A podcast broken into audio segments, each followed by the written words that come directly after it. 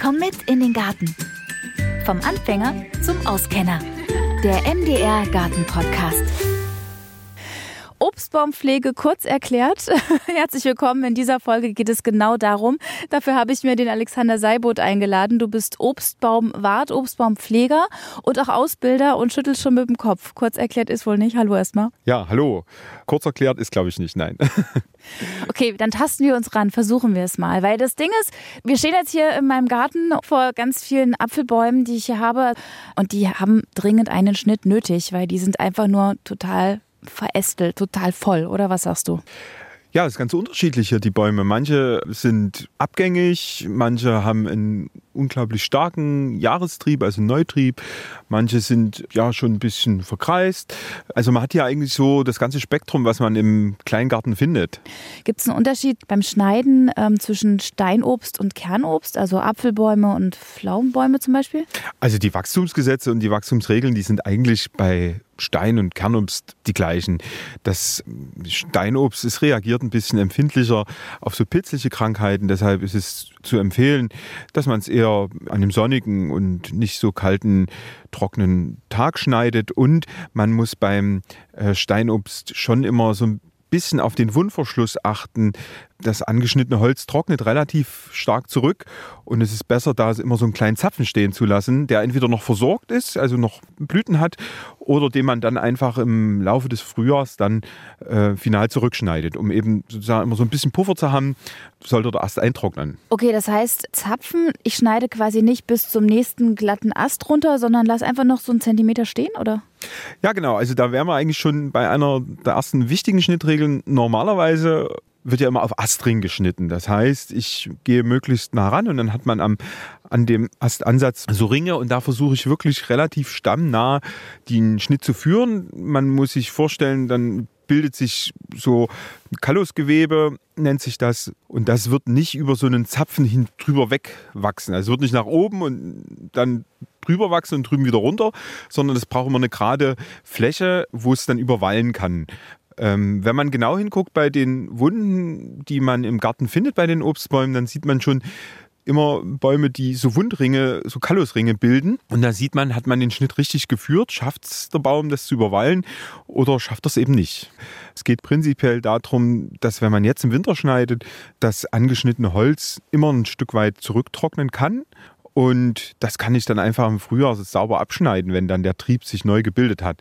Das ist sozusagen das, die kleine Gefahr beim Steinobst. Okay, und beim Apfel habe ich das nicht. Also beim Kernobst ist das unproblematischer. Nein, das Kernobst ist wesentlich besser in der Wundverheilung. Vom Grundsatz her sind beides, egal ob Steinobst oder Kernobst, sind alles beides Bäume, die schlechte Wundverheiler sind. Also die kann man nicht vergleichen mit einer Eiche oder äh, mit einer Esche. Deshalb gilt so die grundsätzliche Regel, Schnittwunden an beiden Obstarten die größer sind als 8 cm, sollen unbedingt vermieden werden. Also wenn dann nur wirklich dünne Äste schneiden und was mache ich, wenn dann doch mal so ein größerer Ast weg muss? Da ist der Schnitt so zu führen, dass er möglichst weit weg von diesen Strukturästen ist, also vom Stamm zum Beispiel oder von irgendwelchen Gerüstästen. Denn im Zweifelsfall trocknet der Ast ab und hinterlässt eine, dann irgendwann eine Höhlung. Dann kommt der Höhlenbrüder, dann kommen die Insekten, dann kommen die Pilze und der Baum wird an der Stelle instabil und der Ast kann dort abbrechen an der Stelle. Deshalb muss die Wunde möglichst weit weg von solchen Strukturästen gelegt werden. Und das ist am besten so, indem ich auch da wieder so einen versorgten Stummel oder einen versorgten Ast einfach stehen lasse. Wenn ich jetzt zu dir in den Kurs komme und gerne lernen möchte, wie man Obstbäume schneidet, was wird da als erstes vermittelt? Ja, als erstes ver vermitteln wir da die Baumansprache. Also zuerst mal zu schauen, wie schauen wir uns so einen Baum an und ja, wie sieht so ein Baum aus? Welche Teile hat so ein Baum?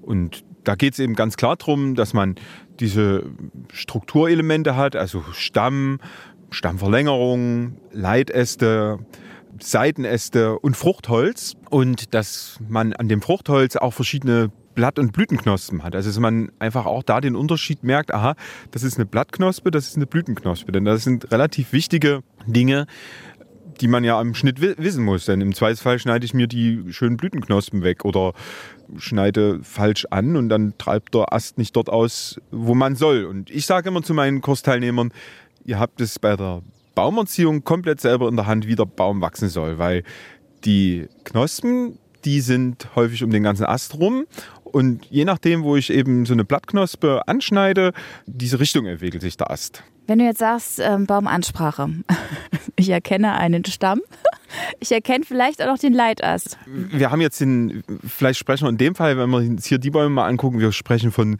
Struktur- und Gerüstästen was Starkäste sind und die sozusagen die, Gerüststruktur des Baums vorgeben.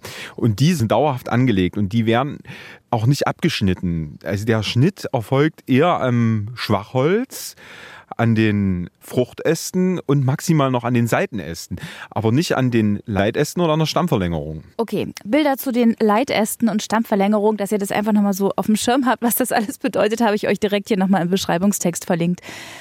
Alexander, ich bin überfordert. Ich dachte, wir treffen uns jetzt hier und sprechen so im Groben über das, so die Grundsätze des ähm, Obstbaumschnitts. Aber du sagst, es ist gar nicht so einfach. Kriegen wir es trotzdem ein bisschen runtergebrochen, dass wir die äh, Grundlagen jetzt hier in dieser Folge vermitteln können? Also da bin ich überzeugt, dass wir das hinkriegen. Ich habe ja schon mal das Wichtigste genannt. Keine Wunden, die größer im Durchmesser sind als 8 cm. Und an den äh, Strukturästen wird nicht unbedingt geschnitten. Das sind zwei sehr, sehr wichtige Grundlagen. Und die Baumansprache und der Schnittzeitpunkt sind vielleicht auch noch zwei wichtige Dinge, auf die wir eingehen sollten. Wann wird denn geschnitten? Also das ist in der Tat abhängig von der Vitalität des Baumes. Äh, Habe ich einen Baum, der einen Jahrestrieb hat, der weniger als ein Zentimeter ist, dann ist es unbedingt empfehlenswert, den im Winter zu schneiden, um ihn im Wachstum anzuregen. Habe ich einen jungen Baum, der in seinem Wachstum sich entwickeln soll, ist es unbedingt empfehlenswert, den im, im Winter zu schneiden. Habe ich einen Baum, wie vielleicht den jetzt hier, der einen Jahrestrieb von über 50, 60 Zentimeter hat, dann ist das ein Trieb, der einfach zu stark ist. Und da empfiehlt es sich eher, einen späten Sommerschnitt zu machen, ähm, also im August den Baum zu schneiden, um ihn einfach im Wachstum zu beruhigen. Kirschen werden häufig gerne auch im Juni geschnitten. Das kann man machen. Da wird man aber diesen starken Verjüngungseffekt nicht so haben. Also immer wenn ich einen Baum verjüngen möchte, weil er zu alt ist, weil er eben keinen Jahrestrieb mehr macht, dann muss ich im Winter schneiden. Okay. Nun ist natürlich auch nochmal die große Frage, was schneide ich denn jetzt ab? Ich habe irgendwie mal gehört, alles, was steil nach oben wächst, alles, was direkt nach unten wächst, alles, was sich überkreuzt, das muss weg. Also eine wichtige Regel im Obstbaumschnitt ist, das Obst entwickelt sich immer an waagerecht stehenden Trieben. Entweder das ist ein waagerecht stehender Ast oder es sind Kurztriebe, die irgendwie waagerecht auskommen.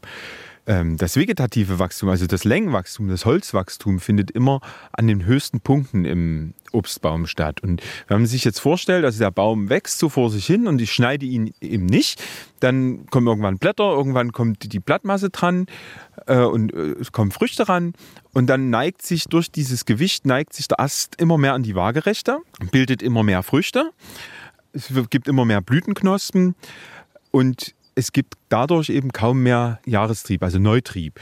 Und diesen Verkreisungszyklus, den muss ich eigentlich durch diesen Schnitt durchbrechen. Und äh, die Kunst ist es eigentlich sozusagen, ein ausgewogenes Verhältnis zu schaffen zwischen neuem Jahrestrieb, und da reden wir bei einem Altbaum im Optimalfall so zwischen 15 und 25 Zentimeter im Jahr, und einem schönen Fruchtertrag. Und dieser Fruchtertrag ist eben immer am waagerecht oder nach unten stehenden Holz. Deshalb ist es auch wichtig, genügend waagerechtes Holz zu haben. Also nicht alles abschneiden, was nach unten wächst. Genau, das ist eigentlich die Quintessenz. Okay, das heißt, ich müsste oben eigentlich noch ein bisschen mehr wegnehmen, aber sollte nicht sägen, sondern sollte, wenn nur schneiden, weil sonst schade ich dem Baum. Das ist jetzt die Frage der Werkzeugwahl. Ne? Grundsätzlich ist eine Säge, arbeitet im stärkeren Holz immer sauber als eine Schere. Äh, hier in dem Feinastbereich, in dem Feinastbereich kann ich mit einer Säge jetzt relativ wenig anfangen. Da würde ich eher das so wegknipsen. Hier haben wir jetzt wieder den Fall. Da habe ich wieder so eine Astdopplung. Ne? Das, sind, ist der typische Fall mit, mit zwei Jahrestrieben, die gleichberechtigt sind. Und dann nehme ich also einen weg und mache aus zweien einen Trieb und dünne das hier so aus. Und dann hast du aber an dem, du hast ihn jetzt also quasi von dem Seitenast als Verlängerung genommen. Ist aber links und rechts geht auch noch eins runter und eins hoch. Die lassen genau, wir aber dran. der ist, das ist, also die Verlängerung ist jetzt der, der vorderste Punkt und alles andere ist dem nachgelagert. Also ist einfach weiter hinten liegend. und das darf dranbleiben. Das bleibt dran, ne? Das bleibt dran. Das gleiche ist hier. Jetzt gehen wir mal auf- auf die Bank. Ja, warte. Hier haben wir also drei gleichberechtigte Äste, die aus einem Ast rauskommen. Und das ist eigentlich zu viel. Und ich dünne das hier aus und mache aus diesen drei Ästen ein. Und habe hier wieder eine Spitze, die im Außenbereich ist und die dann bleibt. Was ist denn mit denen, die sich hier fast an die Hände fassen? Weil das überkreuzt sich hier alles so. Ich Das überkreuzt sich. Also wir vielleicht gucken wir mal. wir- Wir haben hier also diesen Fall. Also ich habe ja immer, ihr habt ja einen Fruchtbehang dran. Und dieser Fruchtbehang sorgt ja dafür, dass ich eigentlich auch wieder Fruchtbehang bekomme. Denn ähm, die Frucht macht den Ast schwer, der neigt sich also in die Waagerechte, setzt Blütenknospen an. Und wenn ich diesen Kreislauf eben nicht auflöse, verkreist der Baum.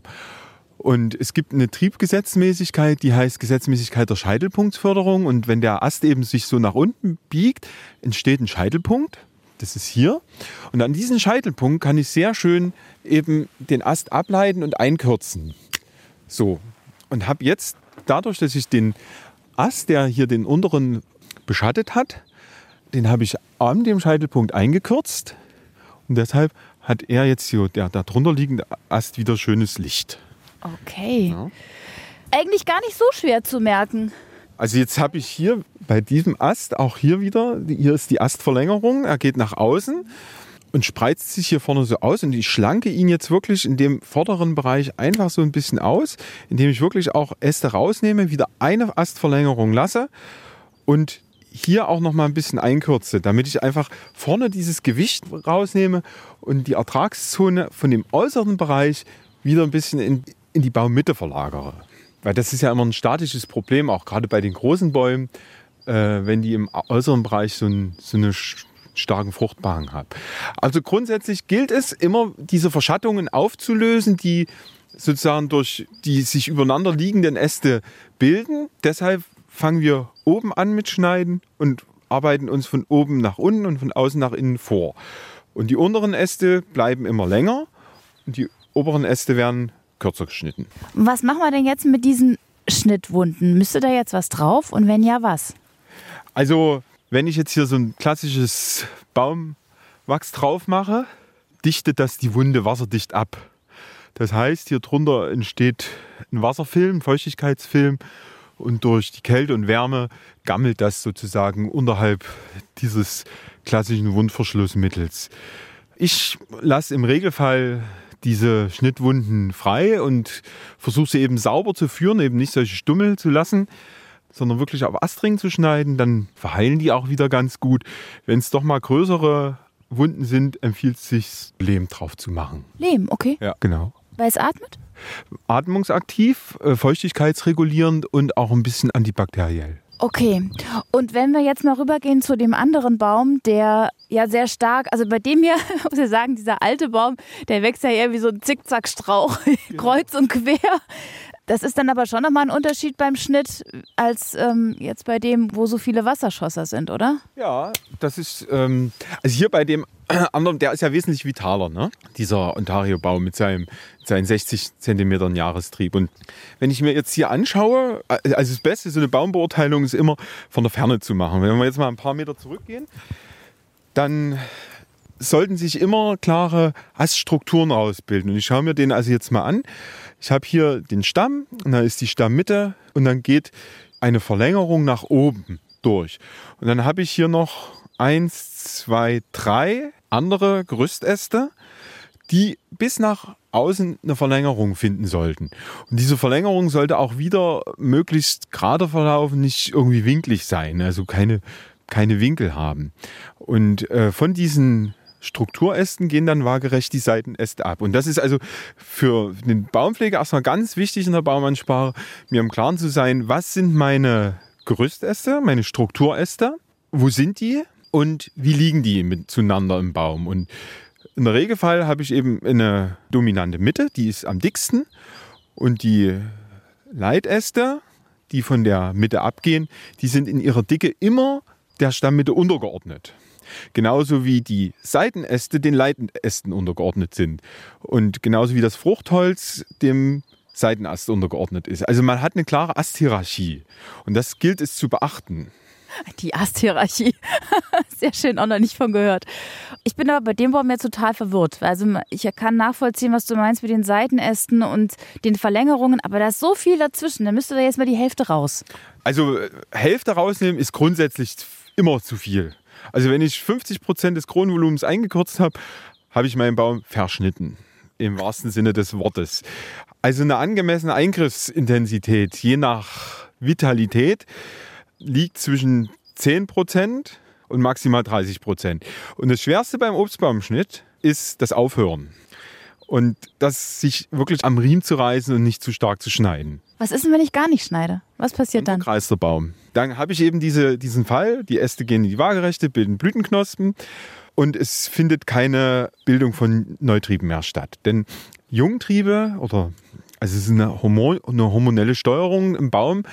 Es ist so, dass an den Spitzen immer der stärkste Jahrestrieb stattfindet. Und wenn der Baum so verkreist ist, dass er nur nach unten hängt, hat er keine Spitzen mehr, bildet nur noch Blüten und Früchte und regeneriert sich nicht mehr. Also deshalb ist es auch immer wichtig, den Baum zu schneiden, sonst verkreist er einfach. Wir haben ja angefangen mit Obstbaumschnitt, kurz erklärt, sagst du, ist, ist äh, nicht. Ist nicht. Genau, also ich kann ja mal zusammenfassen, was so vielleicht, um es auf den Punkt zu bringen, ähm, was wichtig ist. Also die Baumansprache zu machen, nach der Vitalität zu gucken und danach den Schnittzeitpunkt auszurichten. Und danach auch die Eingriffsstärke sozusagen auszurichten. Grundsätzlich wird zu viel geschnitten. Ich sollte mich in meiner Eingriffsintensität immer reduzieren. Jungbäume, die ich entwickeln möchte, wo ich eine Kronentwicklung machen möchte, sind immer im Winter zu schneiden. Und dann ist sozusagen in der Baumansprache festzulegen, was sind meine Strukturäste und was ist mein Frucht- und Seitenholz. Die Strukturäste sind dauerhaft und das Frucht- und Seitenholz kann ausgewechselt werden, an dem wird geschnitten. Und ich versuche immer an den Strukturästen meine Verlängerung rauszubauen mit einer Spitze. Und untergeordnet diesen Strukturästen sind die Seitenäste mit dem Fruchtholz, die sind einfach tiefer und flacher angelegt als die Verlängerung dieser Strukturäste. Also haben wir jetzt doch, würde ich sagen, mit dieser Folge ein paar Grundlagen geschaffen, ein Grundverständnis. Aber ich denke, man kommt einfach nicht drum rum, äh, mal einen Kurs zu machen. Einfach einen Kurs zu belegen, wo man einfach schaut, wie wird ein Obstbaum richtig geschnitten. Weil das ist ja auch nicht an einem Tag erklärt. So ein, so ein Kurs geht ja über mehrere Tage, ne? so richtig mit Übung. Also es kommt natürlich immer darauf an, was ich, man möchte. Wenn man jetzt so ein bisschen ein paar Erklärungen haben möchte, dann geht das sicherlich auch an einem Tag. Aber wenn man eine gewisse Schnittkompetenz entwickeln möchte, auch mal ein bisschen begleitet schneiden will, ähm, vielleicht auch mal gucken möchte, was ist das Ergebnis meines Eingriffs sozusagen. Also sozusagen, ich schneide im Winter und gucke mal eine Saison später, dann empfiehlt es sich schon, Kurse zu wählen, die mindestens vier Tage gehen. Äh, weil nur in mindestens vier Tagen kann ich so ein komplexes Wissen vermitteln. Und es geht ja auch nicht nur um Wissen, sondern es geht ja auch um Schnittpraxis. Die habe ich noch nicht, die Schnittpraxis, aber schon mal ein bisschen theoretisches Grundlagenwissen bekommen. Sehr schön. Vielen Dank, Alexander, dass du hier warst. Ja, herzlichen Dank, Nadine. Oh Mann, dann geht's jetzt hier ran an die Schere, oder? Schneiden wir noch ein bisschen. Dankeschön. Ja, und ich kann euch schon mal sagen, was euch in der nächsten Folge erwartet. Da kümmern wir uns um den Kartoffelanbau. Das geht natürlich ganz klar im Beet, klassisch, ne? Oder vielleicht auch im Kartoffelsack, ist auch eine Methode. Und es geht im Laubhaufen. Wie genau das funktioniert, das hört ihr in der nächsten Folge. Bis dahin.